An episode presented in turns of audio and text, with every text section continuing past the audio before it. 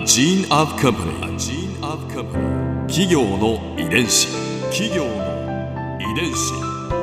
全国に546万社以上あるとされる日本の企業その企業の数だけ理念があり使命があり人間ドラマがありますこの番組ではさまざまな企業のトップや社員の方にお話を伺いながら成長する企業の DNA を解明していきます企業の遺伝子ナビゲーターは私千葉なクララとクオン株式会社代表の武田隆さんです。武田隆です。よろしくお願いします。え本日は株式会社サンブリッジの創業者であり代表取締役会長のアレン・マイナーさんをお迎えしております。よろしくお願いいたします。どうぞよろしくお願いします。今回はサンブリッジの成り立ちについて伺います初めてですね海外のゲストの方をお招きするのは。まあ、アレン・マイナーさんはアメリカのユタ州のご出身でらしてそしてサンブリッジは日本のインターネットビジネスの黎明期からベンチャー企業への投資事業を牽引してきたという会社なんですね。うん、そうですね、うん、でまずはですねそのアレンさんがこう日本でそのサンブリッジを作られたその成り立ちをお伺いしてもよろしいですか、うん。まずはあの19歳に日本に初めて来た時は、はい、何かわからないけどすごく私の性格生き方に相性がいいなと思って、まあ、まずは19歳の時から日本が好きというのが、まあ、背景にあって。うんで、まあ、日本のルクルをあのサンブリッジの前に15年間ぐらいやっててそれが立ち上がってきて、えーえー、そろそろ一仕事を終えて、まあ、その日本のも IPO した時に次にやること何しようかなと、で当時インターネットがこれから日本本格的に立ち上がろうとしてるなっていう実感があったので、はい、日本のインターネットの立ち上がりの中に、えーまあ、できること、えー、なんか面白いことやりたいっていうことを、友達と2年ぐらいあの話をしてたら、あの日本のインターネットベンチャーを支える、うんうん、あのシリコンバレーのスタートアップのあり方を日本で、えー、日本らしさを殺さずに日本のいいところとアメリカのいいところ、まあ、まさに、はい、えー、その日本のお父さんアメリカのお母さん、うんうん、その両方の遺伝子で組み合わせて、うんうん、シリコンバレーでもない日本でもない、うん、新しいベンチャーのあり方を僕らが作れるんじゃないかなと思って。あのインターネットのアクセラレーターをやると。なるほど日本オラクルは、うん、あのシリコンバレーに本社があるあの、ね、オラクル。はいそうです。あの大きなデータベースを作ってる会社ですね。はいそうです。その日本支社の、うん、立ち上げをなされたということですか、うん、まああの立ち上げをやったのは僕の次に社長業をした佐野力だったというふうに言う方が正直なんですけど、うん、どういう方だったんですか？その佐野さんという方まあ素晴らしいのはその大胆なことをやりながらきめ細かいところにもミスがないような、うん、そのなかなかない愚かさ大胆さときめ細かさ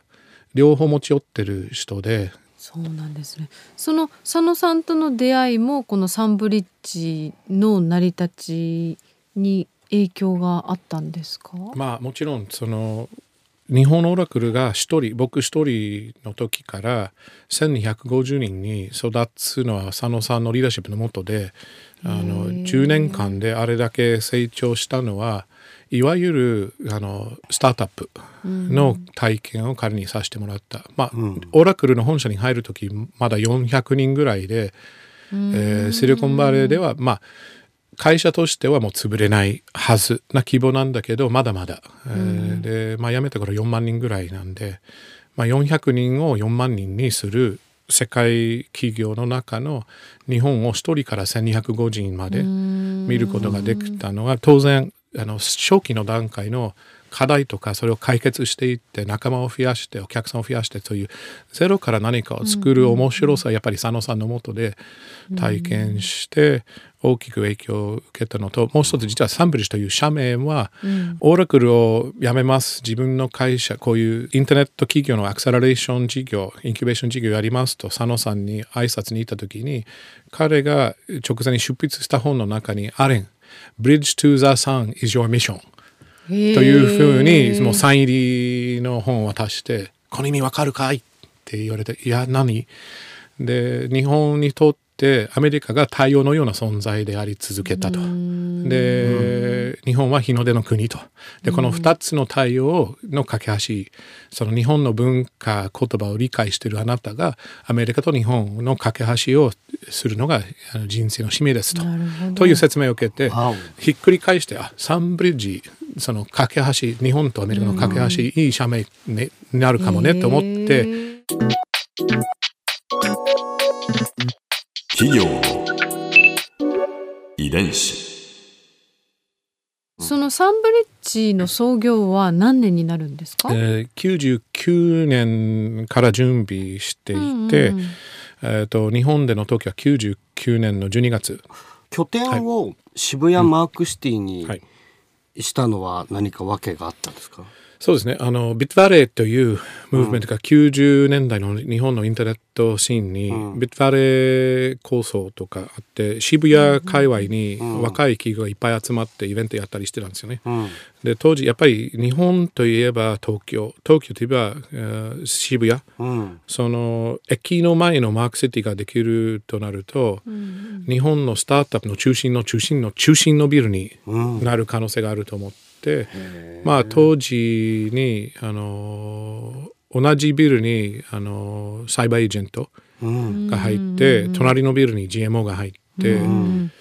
まさにまさにあの渋谷の あの駅前に現在のインターネットのあの大きい企業23社。ででそのやっぱり人がたくさんいるところにものが起きる、うん、セレンディピティが起きやすくて、うん、えー、何かが人と人の出会いから始まるというのが、人が多いところの方が多くて、で似たセレンディピティという偶然の出会いですね、まあ、偶然の出会いだったり、うん、えー、ひらめきだったり。渋谷マークシティができた最初の入居者ということですね。そうですね。できたあの2000年の4月にオープンした日にあのサンブリッジもワンフロア借りて。ワンフロア借りて。はい。ここで Clara's Viewpoint。今回アレンさんのお話の中で私が印象に残ったのはやっぱり日本オラクルでの佐野さんとの出会いでしょうか。まあ、その出会いがあってそして化学反応があってまだ見たことのない何かが起こるそしてその起こる予感新しいビジネスが生まれる時ってあこんなにもなんかワクワクするものなんだなと私もお話を聞いてて思いました。企業の遺伝子。